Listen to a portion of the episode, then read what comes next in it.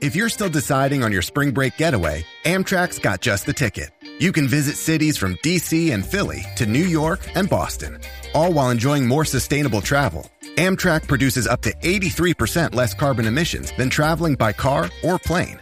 And did we mention the extra legroom and comfy seats? Book early and save at Amtrak.com. Click or tap the banner. Emissions comparisons vary depending on route and locomotive type. Restrictions may apply. Stop punishing yourself with bland, chalky protein shakes and fuel your fitness with the best protein in the game at GNC. We've got the hottest brands and flavors that legit taste like cookies, your favorite cereal, indulgent desserts, and more. It's on at GNC. This episode is brought to you by Paramount Plus. Get in, loser! Mean Girls is now streaming on Paramount Plus. Join Katie Heron as she meets the plastics in Tina Fey's new twist on the modern classic. Get ready for more of the rumors, backstabbing, and jokes you loved from the original movie with some fetch surprises. Rated PG 13. Wear pink and head to ParamountPlus.com to try it free.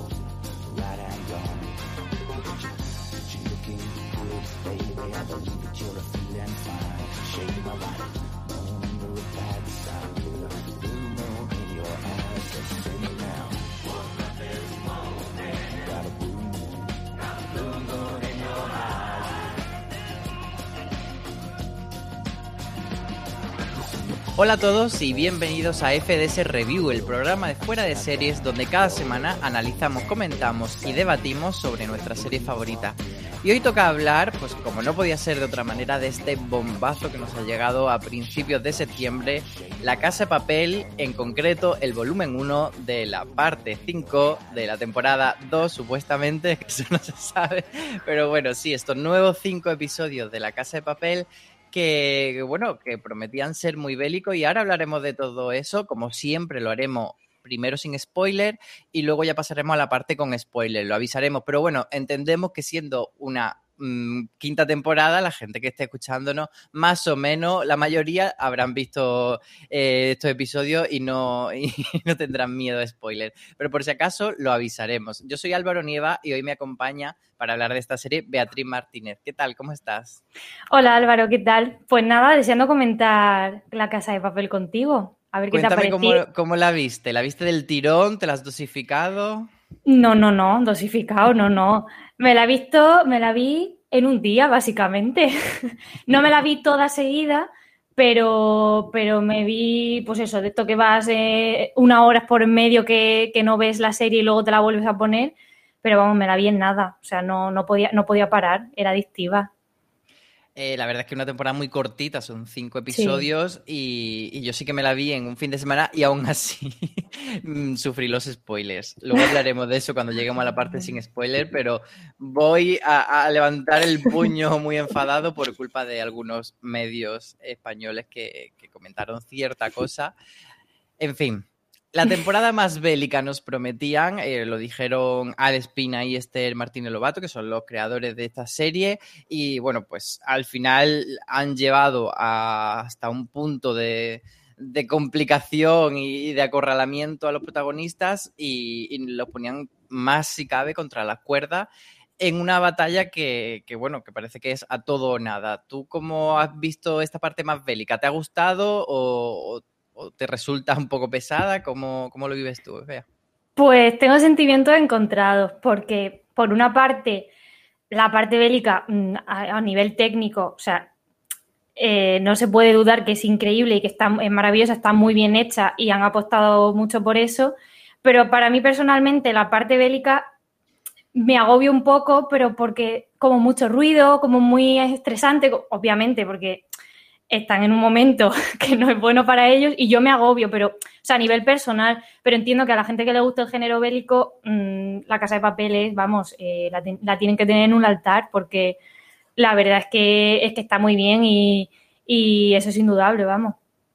Yo, entiendo totalmente lo que dice. De hecho, me ha pasado con muchas otras series. Yo no soy especialmente fan de las batallas. Incluso me lo llevaría, por ejemplo, a Juego de Tronos. Eh, yo un episodio como la batalla, la batalla de los bastardos, pues lo disfrutaba mucho. Pero tenía siempre como esa sensación de que a nivel narrativo es como el avance en la historia es se pelean. Y entonces se pelean y uno gana y otro pierde, se muere o no se muere, pero, pero bueno, es como, vale, es más un despliegue visual, como tú dices, y en ese mm. sentido sí que ha sido apabullante y, ha sido maravillosa la temporada y ahí no hay pero que ponerle, luego hablaremos de otros pero que a lo mejor sí que se le pueden poner. Eh, entre, bueno, entre ellos, yo creo que la temporada va de menos a más, sobre todo porque el primer episodio eh, también, eh, fíjate que yo me vi el, Netflix publicó en, YouTube una especie de resumen de la cuarta temporada y más o menos te refrescaba las tramas, pero aún así, yo en el primer episodio estaba como, eh, y este estaba aquí, este estaba como que, ese primer episodio me pareció como demasiado de reubicarte, pero está bien hecho, o sea, está bien logrado. Pero creo que luego ya, conforme va entrando en harina en esta temporada, va creciendo. ¿Tú también tuviste esta sensación? Totalmente, totalmente, porque de hecho los dos primeros tenía la sensación de que no estaba pasando nada. Como tú dices, el primer capítulo es muy de ponerte en contexto de estos vienen de aquí, ha pasado esto y ahora están en esta situación y va a pasar esto que todavía no estamos viendo. Entonces, los dos primeros capítulos mmm, me daba la sensación de que sí, que era la casa de papel, pero que realmente faltaba un poco de, chicha. Y luego ya sí que eh, va avanzando y el 4 y el 5 ya es La Casa de Papel eh, puro y duro. Eh, y, vamos, va de menos a más, por supuesto. Eh, y nada, el 4 y el 5 para mí han sido los mejores. No voy a hacer spoiler, obviamente, pero han sido los mejores por eso mismo, porque iba de, tan chiquitito, tan, tan chiquitito, de repente mm, a que fuera, se convirtiera en eso eh, pero bueno, está bien que sea así que no sea al revés, porque si fuera al revés y vas con todos los primeros capítulos y luego en el final mm, afloja, pues te queda un poco con una sensación de, bueno, vale. Pero para mí ha sido totalmente lo contrario. Sí, yo creo que es un poco marca de la casa, de la casa de papel, eh, esto de ir, bueno, avanzando y echando el freno y parar y decir, bueno, vamos a reservarnos esto para más adelante, vamos a meter un despiste por aquí, vamos a hacer un rodeo hasta llegar a un punto. Lo bueno que tiene esta temporada respecto, por ejemplo, a la anterior, es que el fin de fiesta sí es muy gordo, entonces te compensa ese desaceleramiento que hace durante un tiempo porque luego el, sabor final que te queda es muy grande. Yo creo que mm. el cliffhanger de la temporada anterior o el final del último episodio de la temporada anterior no fue tan potente y eso ayudó mucho a que la gente tuviese esa sensación de una temporada de interludio o de relleno o de estirar el chicle que se, se le criticó mucho en ese sentido. Yo creo que que, el bombazo final ayuda a que toda esa parte intermedia de la temporada o esa, esos momentos en los que para el ritmo, eh, bueno, pues que, al final no te queden con esa nota negativa. Sí que creo que, bueno, llegado a este punto, eh, o sea, no podemos valorar la casa de papel como algo totalmente ajeno a su propia historia, es decir, todo lo malo que ha tenido la casa de papel o todos los vicios o todas las cosas criticables eh, siguen estando, pero quien esté viendo la quinta temporada, pues o es masoquista o sabía lo que venía. Em, ¿Para ti qué es lo negativo y qué es lo positivo de, la casa de papel? A ver, lo positivo sobre todo es la parte de, acción que le meten a y cómo lo cómo lo, lo cómo, cómo decirte, cómo lo van cubriendo también con la parte emocional. En plan, están, eh, que, vamos, que están en una guerra, pero de repente se paran y se ponen a decirse cosas bonitas. Entonces, claro, al final eh, esa parte de, emoción y también los, los flashbacks que nos permiten conocer más a los personajes en profundidad y de dónde vienen y tal, eso nos permite también empatizar con ellos y eh, para mí esos son los, los, dos puntos fuertes que tiene, que tiene la serie, eh, cómo se combinan una cosa con la otra. Y es que, como ya decía, la parte de, de acción eh, para, mí, o sea, para mí es brutal y, sobre todo en esta temporada que es que han ido con todo. ¿Y lo negativo hay algo que te haga arquear la ceja cuando estás viendo la casa de papel o que digas, madre mía, chicos? Pues a ver, se le va mucho. Yo creo que aquí coincidimos es en ciertas frases que hace como para, eh, como para dar el titular, en plan, para que la gente se quede con esa frase y la, la comente en redes sociales. Ya lo hicieron en otras temporadas con, con creo que era Maserati o de, de Río y Tokio o algo así, que eso fue muy comentado, incluso es que lo, utilizaba Netflix para, dar publicidad de la serie. Entonces creo que ahí sigue manteniendo esos errores. Eh, eh, que bueno, pues, pues, es como que me saca por completo. Es como que estoy viendo la serie y de repente oigo, oigo alguna frase de ese tipo y digo, vale, vale, que siga, siguiente escena, porque, porque pero bueno, es, es, que eso es lo que tú dices, al final sabemos a lo que venimos, o sea, la casa de papel es así y sigue siendo así. Y no creo que en, ahora en esta, o sea, en esta primera parte hemos visto que sigue así y no creo que en la siguiente deje de hacer eso. O sea que, bueno, pues pues es algo que tenemos que, asumir y ya está. Sí, pero creo que, lo has explicado tú muy bien, que la parte, digamos, negativa y la positiva están bastante conectadas, porque eh, esa forma de meterse en conocer más a los personajes lo que le ayuda a que a ti te importen y empatices con ellos y la gente se, identifique tanto con, con Denver o con Tokio, con el profesor y se vuelvan locos con ellos, pero es verdad que a veces son muy ridículos en los diálogos, e, e, esas frases de Paulo Coelho que sacan eh, y, esa situación y de repente estamos en mitad de un tiroteo y me voy a hablar de cuando yo tenía ocho años, no sé qué, no sé cuánto. Entonces hay veces que, llega a ser un poco paródico de, sí mismo, pero bueno, sí que es lo que decimos, ya hay que perdonárselo y hay que entender que, la serie así, esa es su fórmula y bueno, o sea, conquista el mundo con esa fórmula, así que tampoco vamos a ser nosotros lo que le echemos por tierra. Eh, creo que, que, no podemos hablar más de la casa de papel sin entrar ya en harina, así que vamos a escuchar la sintonía de la serie y pasamos a la parte con spoiler. Cuando llevas 100 horas encerrada, has estado encadenada a punto de morir y has perdido a tu mejor amiga, esas 100 horas te parecen 100 años. Que mate.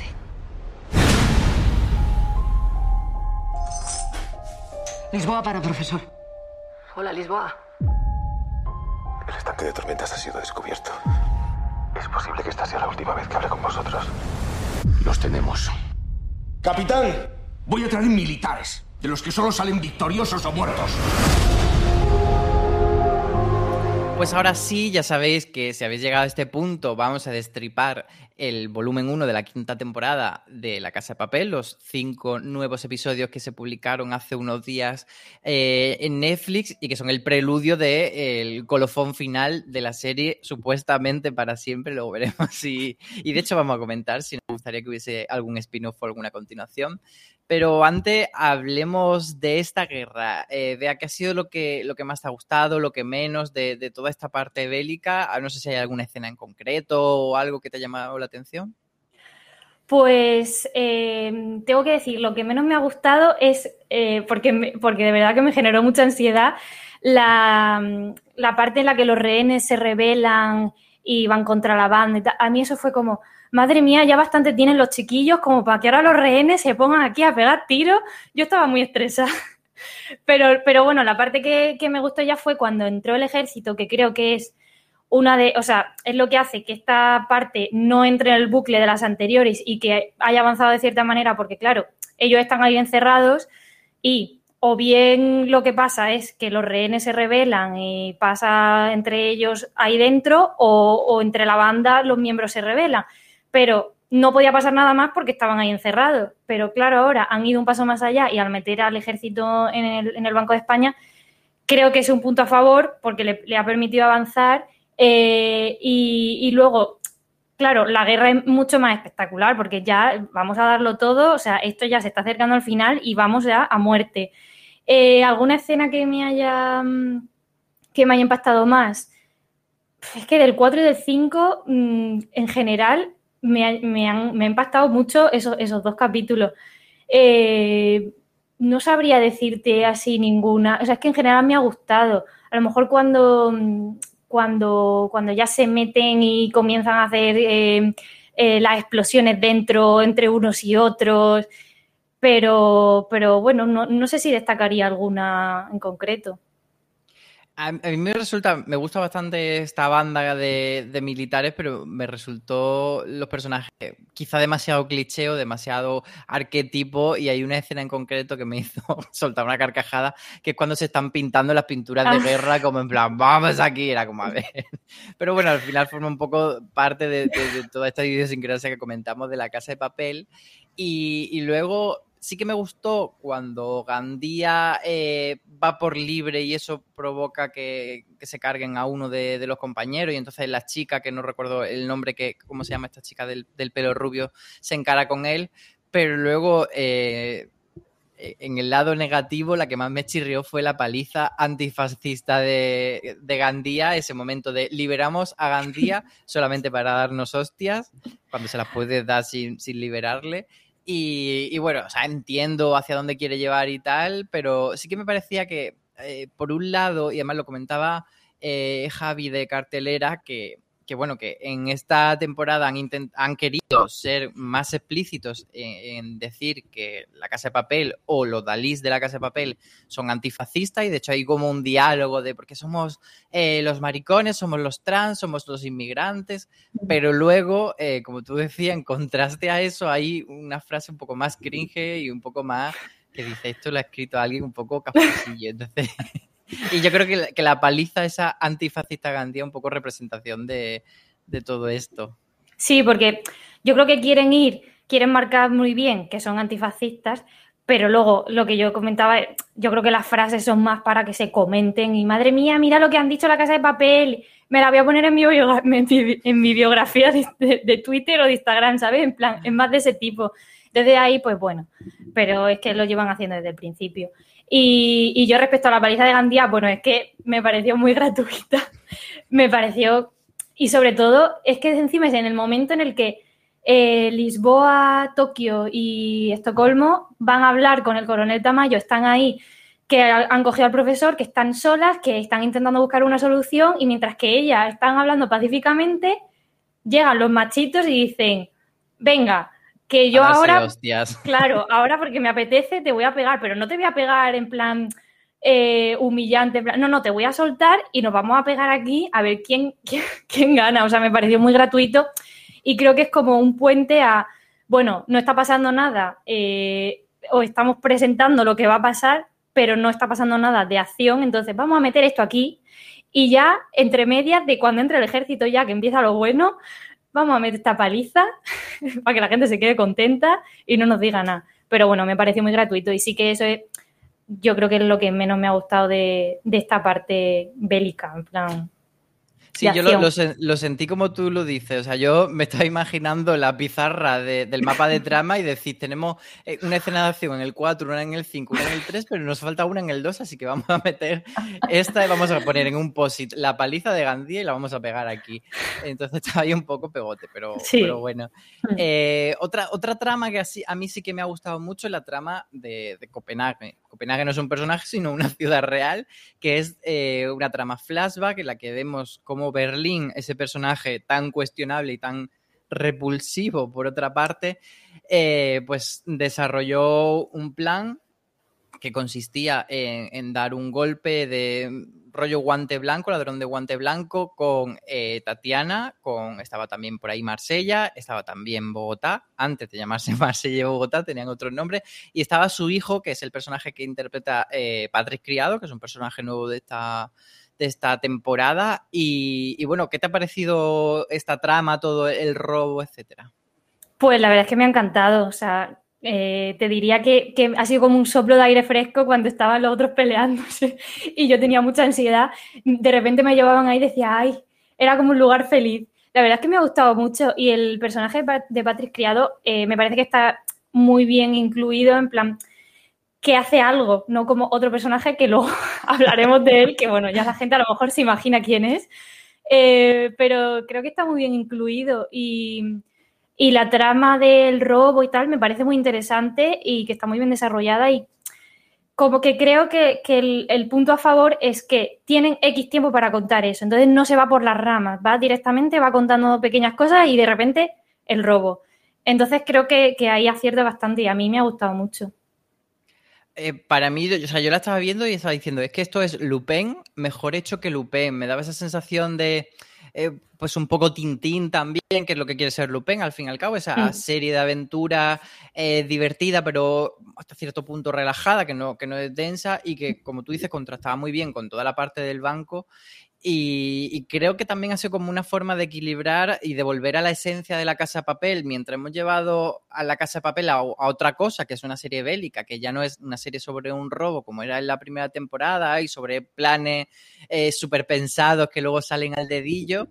Eh, pues creo que esto ha sido como compensar eh, la parte bélica con esta eh, esencia como de, la primera Casa de Papel. Me ha gustado muchísimo. Sí que creo que queda eh, la trama inconclusa, a, diferencia de, otras tramas que sí que se cierran más. Eh, bueno, pues al final lo que consigue Berlín es meter a su hijo y como solidificar ese grupo de cara a, futuros eh, atracos y ya como que se forma esa banda, pero luego hay una, una trama también flashback más hacia adelante, que es cuando el profesor y Berlín están reclutando Tokio, que ahí en un diálogo muy, muy pequeñito, Berlín dice que ha pasado por la cárcel, entonces entendemos que después de lo de, de la trama de Copenhague pasará algo eh, por lo que Berlín vaya a la cárcel y, y, que estará relacionado con ese equipo. Eh, también vemos miraditas mmm, sabrosonas entre Tatiana y el hijo de Berlín. ¿Tú qué crees que puede pasar aquí? ¿Tienes alguna teoría por ahí? A ver, eh, yo, o sea, yo creo que sí que lo van a desarrollar en la siguiente parte y que se, yo creo que se va a explicar todo y se va a cerrar. Que, a ver, pues yo lo que pienso es lo evidente. Yo creo que, que, que el personaje de Patrick Criado se va a liar con, con, Tatiana, porque vamos, es que lo que tú dices, las miraditas, sobre todo en, el cuando ya terminan el atraco y tal, el robo, eh, esas miraditas de. Um, y luego el, cuando Berlín le dice que, que no se líe con, que no le mire o que si le gusta a su mujer y tal, entonces hay ahí como eh, que algo si le gusta, no, dice una frase todavía mucho más creepy que ya bueno que es si que no sacarle brillo a los muslos de Tatiana que es como esta frase es hasta para sí, Berlín. sí sí sí sí. Bueno es que no quería ni mencionarla porque me ha parecido horrible horrible horrible. En plan pero por qué por qué pero pero bueno sí yo creo que algo así va a pasar eh, yo que sé a lo mejor es que van a hacer otro robo y mmm, pasa, o sea, de repente se, Berlín descubre que, que, ellos dos están liados y se lía muchísimo y les sale mal, entonces Berlín va a la cárcel. Eh, bueno, eh, yo creo que por ahí era la cosa, pero, pero espero que lo desarrollen bien en, en, la, en la, última parte y que se, quede, que se quede cerrado. A mí me gustaría que lo desarrollasen bien, pero eh, yo lanzo la idea, por si no están escuchando los guionistas de la Casa de que aquí hay un spin-off. Eh, Hombre. Ojalá no con Berlín, porque de verdad es un personaje que, que, me da demasiado asco. Entiendo el carisma que tiene, pero claro, al final es un señor eh, totalmente deleznable. Pero tirar por Patrick Criado con alguno de esos miembros del equipo o que haga otro equipo, pero que tenga este tono, como decíamos, más de aventurinchi, más eh, lo que quiere ser Lupin, yo creo que funcionaría muy bien. Pero de esto quiero hablar otra cosa, que son las teorías sobre Tatiana. Bueno. Eh, desde que apareció Diana Gómez en la serie, que apareció, por cierto, antes de, que la conociésemos en Valeria, era como un poco, yo creo, presentación de Netflix de esta actriz va a ser eh, la protagonista de otra serie. Bueno, pues todo el mundo empezó a conjeturar que si era una chica con el, el pelo pelirrojo y un flequillo, pues que se parecía un poco también al look de Alicia Sierra, y entonces por eso empezaron a conjeturar si no sería Tatiana Alicia de mayor, otra gente piensa que podría ser Almana y de hecho eh, Netflix ha utilizado frases de fans para la promoción en, carteles eh, de la Casa de Papel y uno de los carteles que ha usado era eso, la pregunta de si son hermanas Tatiana y Alicia, que ya que lo use Netflix un cartel, mm, digo, pues entonces no va a ser. Está para atrás. sí. Pues bueno, yo tengo que decir que yo no sé en qué mundo me metí cuando apareció Tatiana y todas estas teorías, porque yo no me enteré de nada. Yo estaba felizmente viendo la serie y digo, bueno, bueno. Eh, y, pero yo pienso que, o sea, en mi cabeza pienso, no pueden ser la misma persona, pero porque físicamente las veo tan diferentes. A ver, sí que es verdad que tienen el flequillo, son, son pelirrojas, que es que bueno, como vale. Es como si le ponen gafas de antes y después, bueno. Pero, mm, pero las veo tan diferentes que, que, mm, que no me da para pensar que son la misma persona, aunque sí que tendría sentido, porque si ya no, o sea, con esta trama que nos han presentado de que estábamos hablando de, de la de Patrick Criado y tal, tendría sentido que si ha pasado algo que nos van a mostrar en el siguiente volumen, intuyo eh, que al final sea eh, Alicia. eh, o sea, yo creo que sí que tendrá que estar relacionado, pero no sé por qué pienso que son hermanas o primas o, bueno, pero la misma persona no sé por qué me está para atrás, pero yo creo que por eso, porque como conozco también a las actrices, las veo tan diferentes, digo, no puede ser, no puede ser que, que ella de repente sea Alicia, no sé, ¿tú, tú qué opinas? Y A, mí me pega mucho y por el tipo de, series que hacen los creadores y por el tipo de serie que es La Casa de Papel, me pega mucho que todo esto que nos están contando de la trama de, de Berlín, del pasado, de Tatiana, etcétera, sea pues esa justificación de por qué Alicia está yendo eh, como las locas contra la banda y que no va a parar hasta destruir a la banda. Como que eso sea eh, su motivación como personaje. También es cierto que si fuese así, si fuese cierto que Tatiana es Alicia, eh, los fans lo, lo destriparon desde el principio, lo pillaron al vuelo. Entonces, como los guionistas han tenido tiempo para hacer, o sea, ha pasado, o sea, no es que estuviese todo grabado, sino que desde que la gente destripó eso hasta que han rodado la última temporada han tenido tiempo, es posible que hayan reconstruido el relato de alguna manera para que tenga un girito un poco más sorprendente. Sí que espero ser. que a lo mejor haya un, un as ahí eh, bajo la manga, pero, pero a mí es que me pega todo, porque es lo típico de, bueno, le ponemos las mismas gafas cuando tenía 8 años que cuando tenía 40. y ya Total, decimos y es la misma persona, ya está. No sé, la veremos, veremos. a ver. evoluciona así. Eh, ahí tiene que haber algo porque eh, evidentemente es, un- es una trama que justo en la recta final de la serie roba muchos minutos, entonces tiene que tener esa importancia. Así que bueno, lo veremos. Eh, a ver qué nos dice también la gente, que nos pongan comentarios y que nos cuenten su- sus teorías. Eso, eso. Hablando de Alicia, ¿qué te ha parecido eh, su trama? Porque la dejamos. Era el, el gran, el gran cliffhanger era, bueno, ese disparo, si disparaba el profesor o no, que al final sí que le dispara, pero en el pie rápidamente él se recupera de ese disparo como si esto fuese Sky Rojo. Pero eh, lo que yo quería comentar contigo es el hecho de que, bueno, el parto hace que o, deje de ser mala o por lo menos eh, pare un tiempo. ¿Tú crees que, que ya se la ha pasado a ella o, o crees que, que va a volver a bichear? Yo creo que va a volver. A ver, espero que vuelva porque me hacía mucha gracia porque era de repente la mala malísima y te hago de todo y de repente se ha convertido esto en, en, una tortura para el profesor. Y a ver, entiendo que un parto pues no va a estar de repente pegando saltos, o sea, no entiendo. Y entonces como que se calma mucho de repente, pero luego me hacía gracia porque mi- cuando el profesor vuelve y vuelve a hablar con los de la banda y tal, como que ella lo miraba como con admiración, en plan, oye, este hombre, qué listo es. Y yo decía, pero, pero ya se te ha olvidado, ya se te ha olvidado lo que has venido aquí, se te ha olvidado. Digo, hayas tenido a tu hija y ya te, ha quedado tranquila. Pero, pero sí que es verdad que, que luego está la escena en la que se mete eh, la tijera en, la manga y yo creo que se ha calmado un poco, pero como para que ellos también se confíen y luego en, en el siguiente volumen como que va a volver a, bueno, eh, ya, ya está, ya, ya has hecho tu, eh, tu teatrillo, ahora me toca a mí.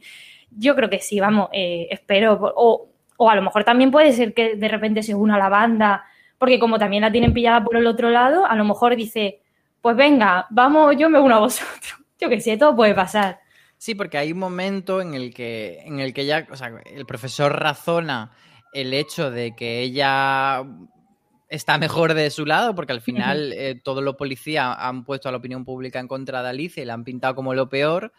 Y él razona que, bueno, que a lo mejor nosotros podemos ser quienes la vemos tu imagen. Y ella parece estar de acuerdo, pero es cierto que esa escena de cuando se guarda las tijeras, pues dice, bueno, mm, trigo limpio tampoco es. Pero bueno, yo creo que sí que, que el parto. Yo fíjate que esto no me lo esperaba, a pesar de que, de que cuando sucede dice, vale, era muy obvio porque estaba embarazada, era por un golpe de efecto.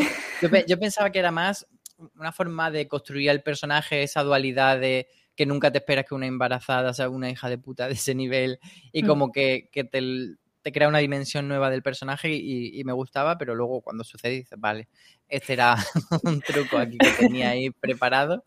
Pero, pero sí que yo creo que también Alicia volverá, aunque a mí sí, sí que me gusta. ¿Tú crees que, o sea, ¿a ti te gustaría que fuese parte de la banda al final? ¿Por qué no? Es que Nayo Nimri siempre me pega de, mala. Entonces, haga de mala de un lado o de mala otro, del otro lado, me parece bien. sí, estaría guay. A lo mejor podría ser. No lo sé, todo puede pasar. Es que como luego seguro que le da un giro y no me lo espero y digo, ¡ay! Pero puede pasar, tanto que a lo mejor de repente se le va la cabeza y vuelve contra el profesor y el profesor le vuelve a comer la cabeza y le dice, no, porque tal, porque con nosotros está mejor y la otra dice, bueno, pues vale, eh, me voy a quedar en la estabilidad de tener a mi hija tranquila y me voy a ir con vosotros y ya está. No lo sé, no lo sé. Hablábamos antes de, cómo, pues eso, entre medio de un tiroteo paran toda la acción para hablar de, la vida, etcétera, y uno de, de, los momentos, de las tramas que más han parado en esta ocasión la acción ha sido este triángulo amoroso que se han sacado de la manga entre Estocolmo y Denver, que estaban muy bien hasta que dejaron de estarlo, y ahora Manila, pues que dice que estaba enamorada desde siempre de su Denver. ¿Qué, te parece? ¿Con quién vas? ¿Vas con Estocolmo? ¿Vas con Manila? ¿Te está gustando esto? ¿O es un culebrón que no podemos soportar? A ver, yo cuando se cuando le dice por primera vez a Denver en la, en la arriba en que, está, que siempre está enamorada de él y tal. Digo, ay, qué mona, que está ahí, que bueno, que está en la terraza, eh, que se están apuntando no sé cuánto del ejército y, piensa que va a morir, qué bonita que se ha declarado, tal. Pero luego me puse muy nerviosa cuando están abajo, eh, que tienen eh, al ejército ahí al lado, que están a punto de morir.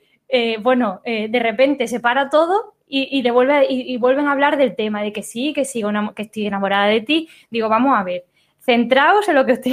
Ahí me puse un poco nerviosa, entonces fue como, esto es más el culebrón que otra cosa. Pero no sé con quién voy, es que no... Mm, yo creo que lo que van a hacer en, el siguiente, en la siguiente parte es que eh, esto también está muy relacionado con, con Arturito y tal. Eh, que Estocolmo se va a dar cuenta de que, porque se ha quedado trastornadísima después de lo de Arturito. Entonces yo creo que eh, Arturito no se va a morir, porque ese, personaje no puede morir nunca, o sea, es una cosa ahí, es, como una, mosca. Sí, sí, como una mosca detrás de la oreja todo el rato, todo el rato. Entonces yo creo que no se va a morir, eh, pero va a dejar muy trastocada a Estocolmo, entonces Estocolmo se va a dar cuenta de que con Denver, de que con Denver las cosas no están bien y tal, y a lo mejor Denver dice, ah, pues mira, Manila ha estado ahí toda mi vida, yo qué sé, a lo mejor de repente surge el amor. Eso, es lo que yo pienso, pero bueno, de ahí a lo que pase ya. Yo la verdad es que voy a reconocer que a Manila no la soporto. Primero porque, porque veo todo el rato a Magui en la guerra eh, especialmente en la escena que tú comentabas del ático, me parecía que la encuesta estaba haciendo de Magui, de ay, yo sé de esto y aquí en la guerra estoy muy nerviosa. Total. Eh, y luego la, escena esta que tiene sobre los referentes trans, etcétera, que me parece que es un pegote absoluto porque eh, es, una, es un, un, diálogo muy, muy obvio y muy burdo, pero que está bien que esté en una ficción pero que me parece carente de sentido cuando lo dice una actriz. O sea, decir, em, yo es que nunca he tenido referente en televisión de personas trans y que lo diga una, actriz, es como, mira, chico, lo habéis intentado, pero os ha salido por el deja, de, deja de tener sentido el... Eh, sí, no importa. Entonces, y, en general, Manila es que me parece un personaje que no que entra muy tarde, cierto, y entonces ya estaba, estaba todo muy cuajado, pero me parece que, pues eso, que intenta aquí eh, dislocar un poco eh, la relación, que yo creo que es una relación a la que se le tiene mucho cariño y que tiene al final que, que, tener sentido y que, que, triunfar, si no se mueren, por supuesto. Entonces, yo, a mí sí que me da la sensación, y además también Tokio, eh, que luego será la que fallezca y por tanto le das como más peso a sus palabras. Eh, comenta que, Denver, bueno, eh, tenía una vida pero ahora tiene otra y las dos son igualmente válidas. Entonces yo creo que, ahí estaba como intentando un poco reforzar la relación Estocolmo-Denver. Y, yo he puesto por ellos. Y respecto a lo que tú comentabas de Arturito, es que es increíble cómo no muere esta rata y, cómo ya que estaba muerto revive. Pero me, me, da bastante curiosidad a ver qué van a hacer con él, porque claro, él ya se ha quedado fuera de, del atraco, o sea, fuera del edificio. Y no sé si, si, se recuperará y aparecerá, o yo creo que le queda muy poquito, pero sí que tendremos alguna escena de él en la última, en la última parte.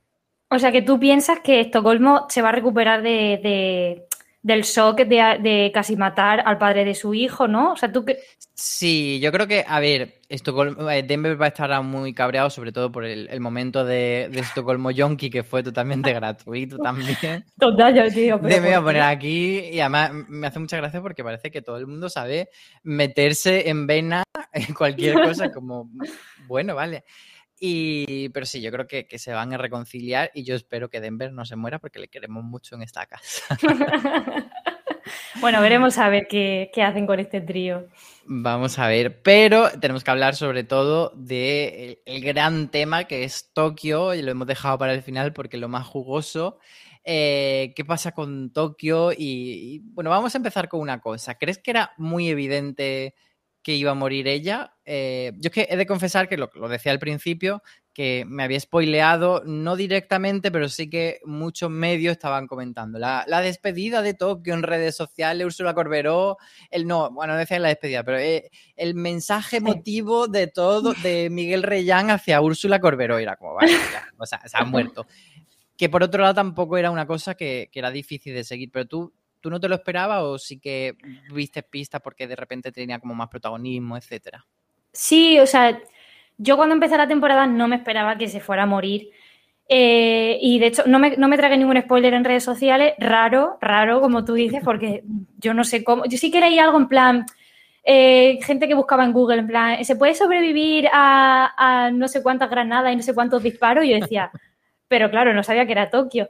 Eh, entonces, no me lo esperaba para nada. Luego sí que ya, eh, no sé en qué capítulo ya empiezan a centrarse mucho en ella, en su vida pasada, en cuando conoció a Río, en mantener una conversación con él, luego con Nairobi, que de repente aparece, y era como, uy, uy, uy, uy, uy, uy, algo va a pasar aquí. Entonces ahí ya me saltaron la alarma.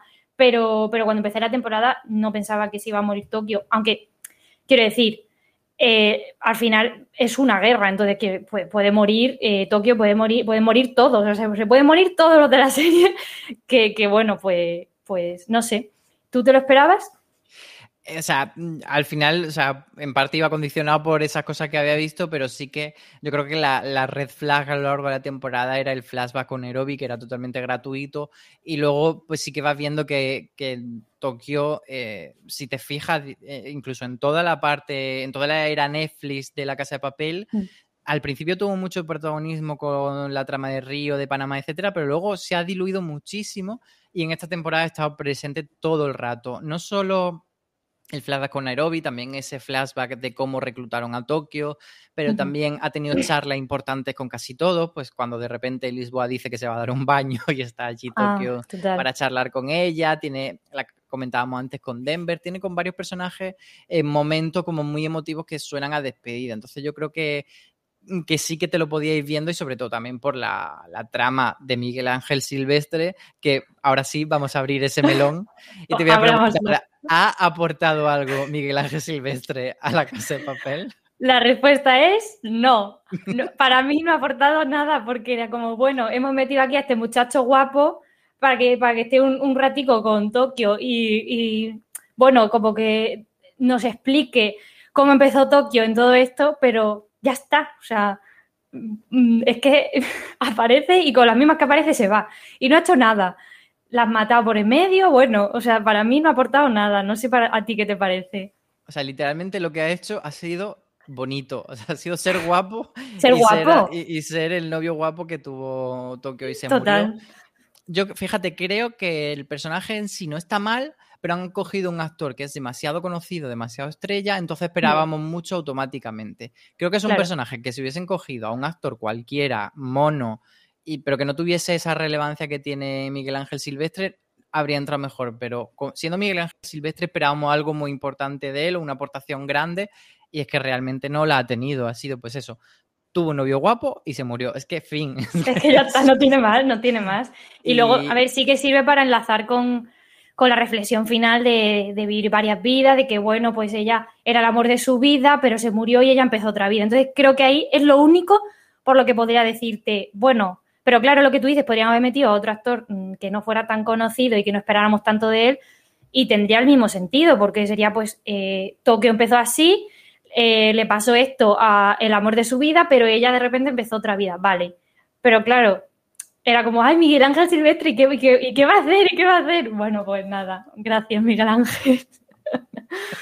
Sí, sí, totalmente. Yo creo que es lo que tú dices, la reflexión esa está bien cogida y tal, como siempre decimos un poco Paulo Coelho por parte de la Casa de Papel, pero a mí la verdad es que me gustó y me pareció chulo, sobre todo de cara a, la despedida que tiene con Río y decirle que viva él otra vida, pues vale, es un momento bastante bonito.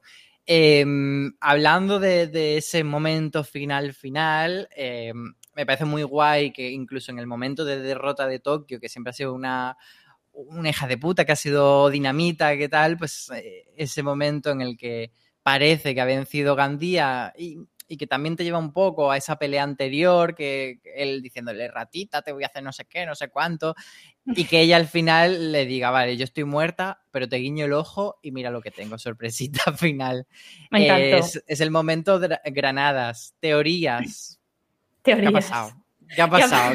¿Quién se ha muerto? Porque eh, debemos decir que Tokio sí se ha confirmado por parte de la Casa de Papel, que sí, que, que Úrsula Corbero no sigue, que Tokio está muerta y que no van a hacer como con Nairobi de estaba muerta al final de temporada y bueno, la vamos a revivir luego.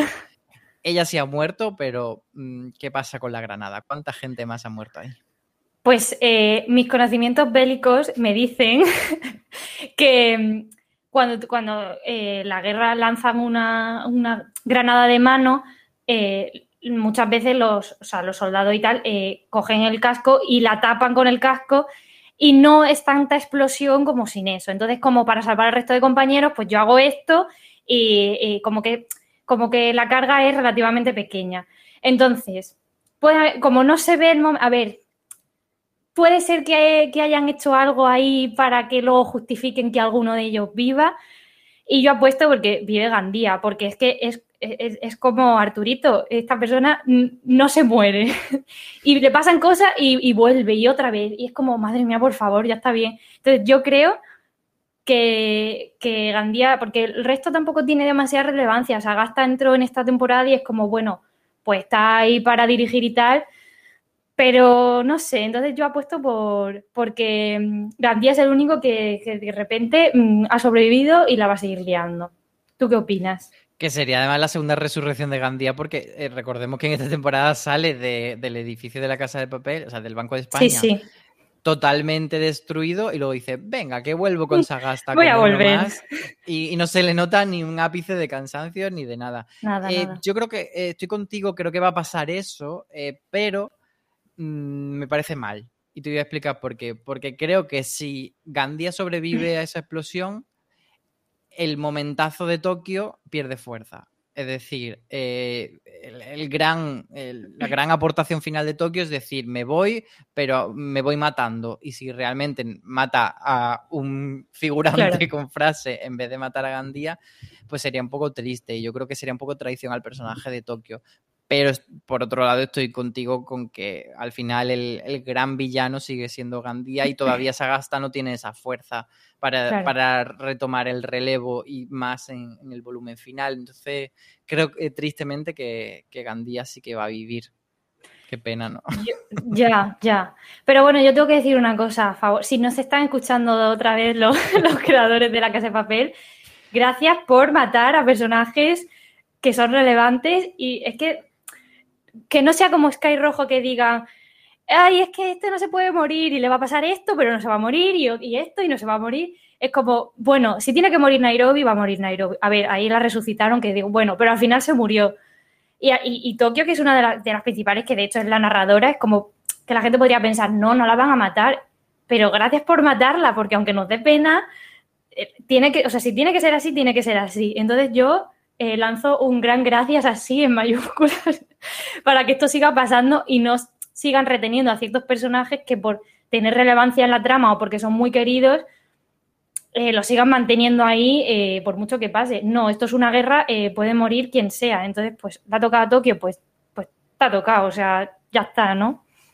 Sí, además yo creo que, era un poco lo que comentábamos antes, que acercándonos al final y con todas las críticas de que se ha estirado el chicle demasiado, creo que hacía falta un, un empujón muy fuerte de cara a la en, esta, en este final de la penúltima temporada y Tokio era una de las opciones claras, porque si se hubiese muerto Bogotá, pues le habría dado igual a todo el mundo. Arturito tampoco, o, Estocolmo, que dice, pues bueno, pues ha muerto Estocolmo y Denver llora, pero me da un poco más igual, o Manila. Eh, es cierto que nos dejan un poco huérfanos al morirse eh, Tokio y, Nairobi y tener esta, las dos mujeres más fuertes han tenido finales muy trágicos.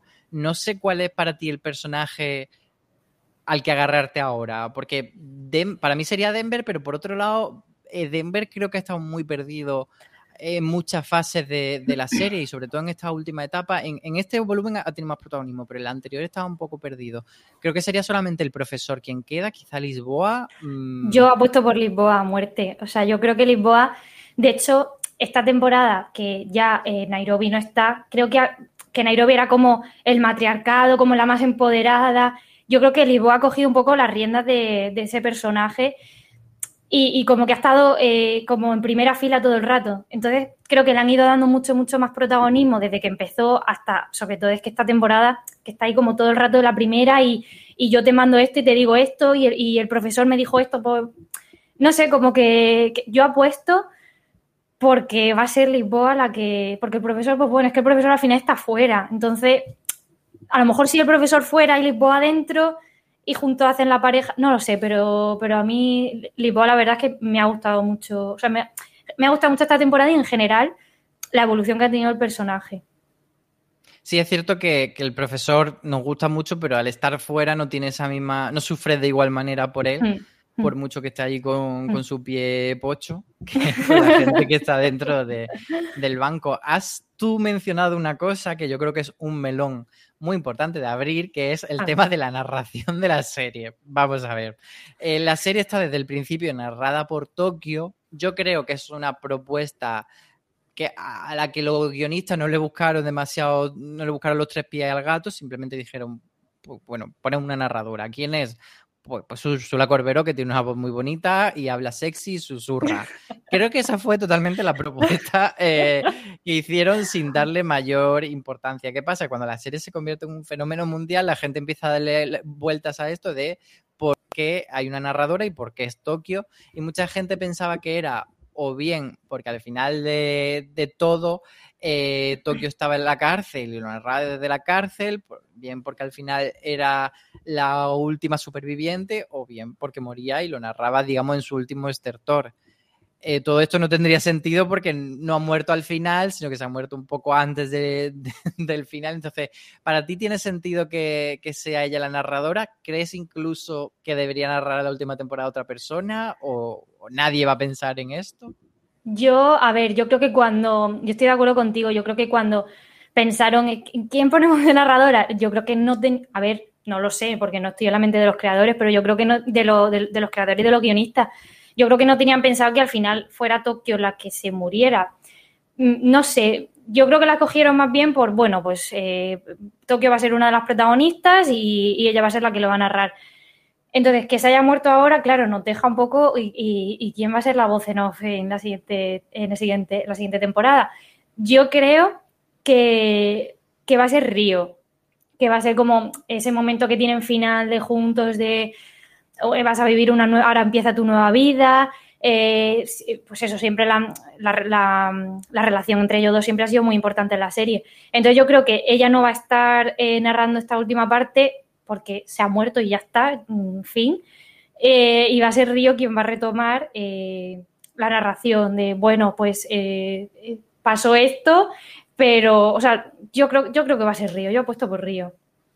Yo la verdad es que estoy despistadísimo. O sea, creo que evidentemente el, cuando yo pensaron en la serie eran los dos primeros volúmenes, la primera temporada que se dio en dos partes y cuando terminaba esa temporada no había respuesta a esa pregunta y creo que al final han tirado para mm, adelante mm. y que eso no tiene más trascendencia. Yo creo que sí que puede seguir narrando Tokio desde el cielo, pero igual, mira, lo de Río es buena idea. Ahora que además Río ha vuelto porque Río estaba perdidísimo. Sí, sí. Eh, de hecho, en esta temporada hay un momento en el que él se pone a hacer de hacker y fue como, ah, que este chico era hacker, se me había olvidado por completo. Total, total. Está todavía eh, off total. Pero, pero bueno, no sé, lo, iremos viendo. Eh, ¿Qué más te queda por hablar de esta temporada y sobre todo qué teorías tienes de cara a la próxima temporada? ¿Hay algo que quieras que pase? ¿Algo que, te hayas quedado con el gusanillo? Cuéntame. Pues la verdad es que no sé, no sé por dónde van a salir. Estoy un poco confusa. Eh, ¿Saldrá bien y saldrán de allí? Es que, es que los veo tan como tan en una ratonera de decir de aquí ya no salís, pero luego como el profesor se inventa cualquier cosa y de repente lo salva todo de, cosas que son, que, vamos, inimaginables que, que pase, yo no sé, yo no sé. Es que no quiero que llegue ya, pero por no estar comiéndome la cabeza de decir, Mm, ¿Qué va a pasar? A ver, sí que es verdad que dijeron que la siguiente parte va a ser más emocional. Entonces, no sé si van a. Mm, el, primer, segundo capítulo van a seguir con, ese con ese ritmo en la acción y, van a acabar pronto con lo que pasa ahí y luego ya se van a centrar en el después o, fuera de allí y apuestan más por la parte emocional de, mm, de cómo viven ellos después, no lo sé. No lo sé, ¿tú qué opinas? Dame alguna pista, alguna teoría que yo me agarre a ella y ya no me suelte hasta diciembre, por favor. Venga, yo tengo alguna. Bueno, eh, cuando hicimos el junket de la Casa de Papel, le pregunté a los actores que, ellos, antes de leer el guion, por supuesto que no me dijesen qué, pasaba y no me lo iban a poder decir, porque entonces vendría el señor Netflix y se lo llevaría como arriba al principio de la temporada. Pero, pero ellos me decían que antes de leerlo, a ellos les pedía el cuerpo derrota de de los protagonistas, porque bueno, eh, los veían, como tú dices, una ratonera y que no tenía sentido para ellos que, al final sobreviviesen. Dicho esto, yo creo que al menos uno o dos personajes sí que van a sobrevivir y te voy a decir quién creo que, son. O Estocolmo o Denver, uno de los dos, o los dos van a sobrevivir, porque en esta temporada, en este volumen, hace mucho hincapié en probablemente este fue el último momento en el que vieron a su hijo. Eh, entonces yo creo que eso, ese subrayamiento, que ese subrayado que hacen eh, está para que luego al final no dejen a, la criatura eh, ahí, ahí, finalmente huérfano total. Yo creo que, fíjate, podría ser en ese sentido Denver por el tema de en realidad es el hijo de Estocolmo y Arturito, pero tú lo coges como hijo propio y lo mm. crías como tal al final de ver un personaje muy querido y creo que Manila en esta temporada que ha sido como muy bicha de decir deja esto colmo que es una que no te quiere que no sé qué no sé cuánto al final Manila eh, tendrá ese momento de redención y de sacrificarse además le hemos visto como un personaje como eh, con muchos miedos, que, que, yo que hago aquí en la guerra, que voy a morir, pues yo creo que al final va a sacar mucho coraje para defender a Denver o a, o a Denver y Estocolmo. Entonces creo que ellos dos aparte eh, está ese componente de todos los demás eh, son sacrificables en el sentido de que ninguno tiene algo fuera salvo ellos que tienen al hijo. Entonces creo que, ellos serán los que sobrevivan. Ya no sé si sobrevivirá más gente o no. ¿Cómo ves esta teoría? Por cierto, eh, tenemos en, el último streaming que sacamos, el, de, el del jueves pasado, había ese fragmento en el que ellos comentan que eran, además eran Jaime Lorente, este de Acebo y Belén Cuesta, cómo querían que acabase la temporada, por si queréis escucharlo. Dicho eso, esta teoría, ¿qué te parece, Bea? Pues me ha parecido maravillosa. O sea, yo ya eh, con esta teoría muerte, vamos, me agarro, vamos. Me ha gustado, la verdad es que tendría sentido.